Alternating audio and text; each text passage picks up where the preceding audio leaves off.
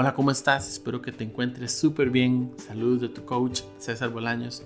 Desde hace años soy un convencido de que debemos llevar a nuestra mente información que nos permita crecer y ser mejores personas. Esa es la razón por la cual decidí crear este podcast. Espero que el capítulo de hoy sea de utilidad para vos y todas las personas que lleguen a escucharlo. Que estés súper bien. Un abrazo.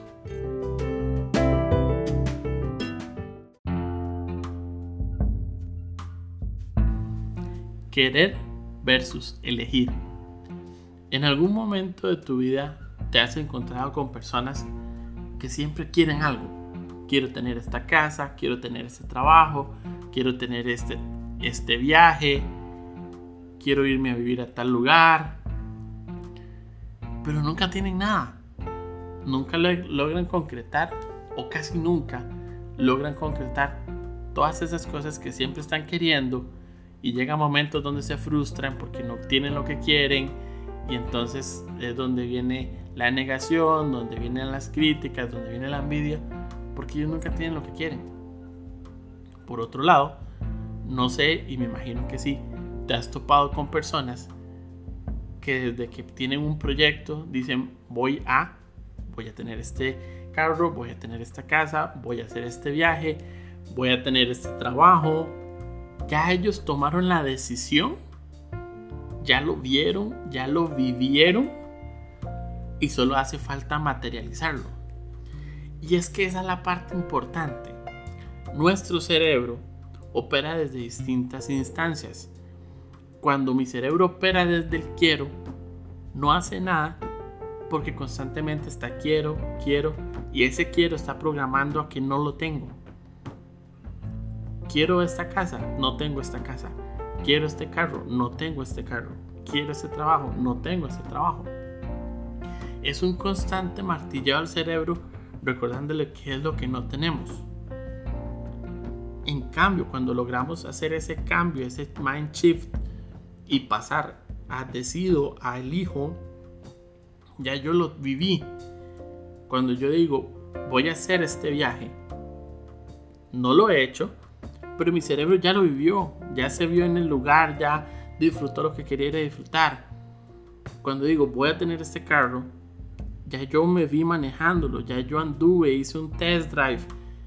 Voy a tener esta casa, ya estuve ahí, ya la disfruté, ya dormí en esa casa. Entonces, ¿qué es lo que hace el cerebro? En vez de estarse programando de aún no lo tienes, es comenzar a crear planes para materializarlo. Porque ya el cerebro lo vio, ya el cerebro lo vivió, ya lo, ya lo supo como real. Solo falta materializarlo a través de planes y de acciones. Ese cambio, esa instancia distinta, marca una gran diferencia en nuestra vida. Cuando nosotros comenzamos a dejar de querer y tomamos las decisiones de elegir lo que vamos a tener, todo cambia absolutamente todo cambia. ¿Por qué? Porque el cerebro opera distinto. Comienza a operar no desde la escasez, sino que comienza a operar desde la creatividad, desde el cómo ir y alcanzar lo que quiere. Comienza a ver, en vez de limitaciones, comienza a ver opciones.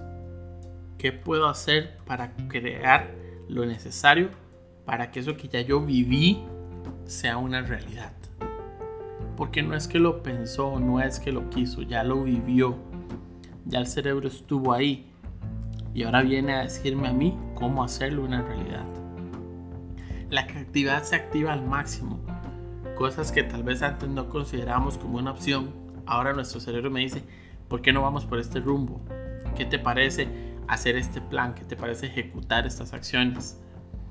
Mi cerebro ya lo vivió y sabe cuál es la ruta óptima para alcanzarlo, para materializarlo, porque al final ya es una realidad, solo que no está materializada. A mí hace mucho tiempo me costaba entender este concepto de que algo fuera una realidad pero no estuviera materializada.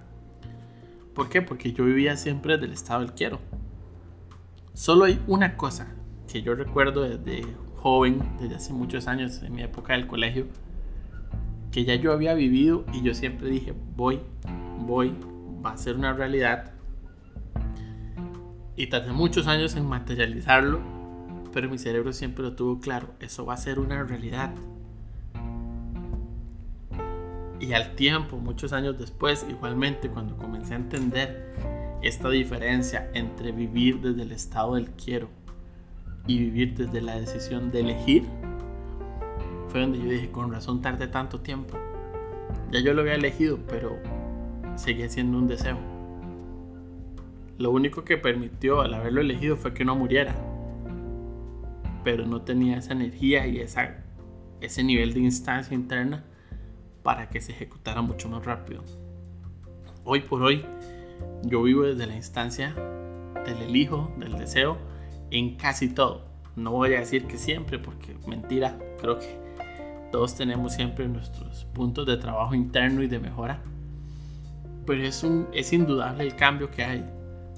¿Por qué? Porque ahora ya yo visualizo, vivo y nada más vengo y digo qué hay que hacer para que sea una realidad quién tengo que ser yo para que eso sea una realidad. ¿Qué planes, qué acciones tengo que ejecutar para que se materialice lo que ya yo viví? Yo no me pierdo el tiempo estando desde el, desde el mundo del quiero. Porque perdí muchísimos años, porque perdí muchísimas oportunidades, porque perdí la, el deseo inclusive de tener algo por la misma frustración todo eso que yo les decía de la frustración, de la envidia, yo lo viví. En muchas cosas de mi vida, por mucho tiempo, yo también lo viví. Creo que es parte de la naturaleza humana el desear tanto algo y ver que no se hace, que caemos en frustración y demás. Pues bueno, esta es una invitación de mi parte para que puedan entender esa diferencia que a mí me tomó mucho tiempo. Como les he dicho, a mí a veces me ha costado un poco más. Entonces, me tomó más tiempo entenderlo, pero bueno, tuve grandes guías que me acompañaron para entenderlo. Y a partir del momento en donde decidí vivir desde el estado del elegir, del tomar acción, ha sido mucho más fácil materializar todo. Y hay proyectos que siguen en, ejecución, siguen en, en distintas etapas de la ejecución para hacerlo una realidad pero ya se están ejecutando las acciones, ya se van viendo avances en lo que posiblemente hace algunos años hubiera sido solo un deseo o tan siquiera me hubiera permitido soñar muchas de las cosas que ya hoy se están ejecutando como una realidad. ¿Por qué? Porque precisamente tanta frustración, tanto estar deseando y no obteniendo nada, hace que nos limitemos a lo que queremos soñar. Dime si no tienes algo que en algún momento pasó por tu mente y tú dijiste, uy, sí, me encantaría. Pero no, está loco César, ¿usted cuándo va a obtener eso en su vida? Dime si nunca te ha pasado. A mí me pasó muchas veces. No me permitía ni siquiera soñar. A ese nivel de frustración estaba en muchas cosas. Y yo hoy me pongo a ver lo que primero, con gracia de Dios, y después con, con esfuerzo, dedicación y acciones he logrado conseguir. Y yo digo, ni en mis mejores sueños lo hubiera obtenido. Pero porque comencé a tomar decisiones de elegir lo que quería y de tomar las acciones necesarias, es que hoy lo veo. Y algunos proyectos son bastante más ambiciosos y van por etapas, sí, pero se van desarrollando veo el avance y yo voy para atrás y yo digo, wow, encantaría regresar a, a mi César de hace de, de 20 años, a mi César de 15 años y decirle, usted no sabe todo lo que le espera. Siga trabajando como va porque lo que le espera va muy bien. Y estoy seguro que mi César de 80 años desearía poder venir y decirme hoy todo lo que hace falta. Y ahí llegaré. ¿Por qué? Porque sigo construyendo, sigo tomando decisiones, sigo operando desde la instancia del decido, elijo, elaboro planes y ejecuto. Salgamos del estado del quiero. No nos quedemos atrapados en ese mundo que nos roba la ilusión, que nos pone límites, que nos genera frustración.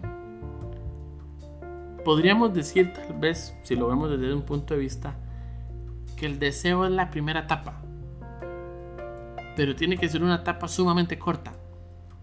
Nada más como, quiero esto, qué chiva sería tenerlo, ok, y de una vez pasar al elijo, lo voy a tener, ya lo veo, lo vivo, cuáles son los planes y las acciones para llevarlo a cabo. Que el estado del, del deseo sea una pequeña parte, muy, muy pequeña, de una ejecución de algo que voy a hacer en mi vida. Porque sí, si lo analizamos, todo pasa por el deseo en algún momento, por el quiero. Pero entendamos que ahí no es donde se materializan. No es esa instancia interna la que hace que sea una realidad. Es la instancia interna del decidir, del elegir, el que hace que todo sea real. Que lo que yo viví, que lo que yo soñé, que lo que yo visualicé, se ejecute y pase al plano real. Dejemos de vivir desde el estado del deseo, del quiero. Ahí no van a tener nada. Comiencen a hacer ese mind shift, ese cambio mental que los va a llevar a ya no solamente desear, no solamente querer, no solamente quedarnos en el qué bonito sería, nada, qué bonito sería, no, voy a hacerlo. Activemos la parte creativa de nuestro cerebro, Usualmente la tenemos dormida, activémosla. Pongamos el cerebro a trabajar. Recordemos que el cerebro por naturaleza es vago, no le gusta trabajar porque consume mucho oxígeno. Pongámoslo a trabajar, desarrollemos y activemos la parte creativa de nuestro cerebro. Muchísimas veces me ha pasado que no tengo la más remota idea de cómo voy a hacer algo, pero mi cerebro solo sabe que lo va a hacer una realidad. Y desde esa instancia del va a ser, es que han venido los proyectos, las ideas más locas que se puedan imaginar y termina siendo una realidad. Hoy hago cosas, he desarrollado cosas que nunca en mi vida me hubiera imaginado. Y lo he hecho porque han sido procesos, han sido pasos y acciones para alcanzar algo que me fijé cómo voy a tener, voy a hacer, voy a hacer también. Entonces permítanse, desen la oportunidad de vivir, de sentir y de crear distintos planes y acciones para hacer y materializar eso que ya su cerebro vivió. Salgamos del estado del quiero comencemos a vivir del, estado del hijo y permítanle a su cerebro mostrarles los caminos para que los materialicen en las realidades que ustedes ya vivieron. Porque recuérdenlo, ya lo vivieron, solo hace falta materializarlo. Así que no se queden solo en, el mundo del quiero. Eso que ya vivieron, materialícenlo y después de un tiempo se van a dar cuenta cómo su cerebro solo hace los cambios. Comiencen por pequeñas acciones y cuando se dan cuenta están materializando todo lo que eligieron hacer. Espero que estén súper bien, les mando un fuerte abrazo.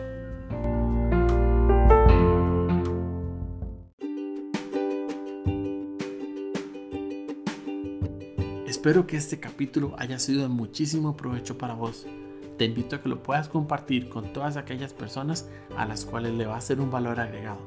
Cuéntame, ¿qué fue lo que más te gustó? ¿Qué es lo que más resonó contigo?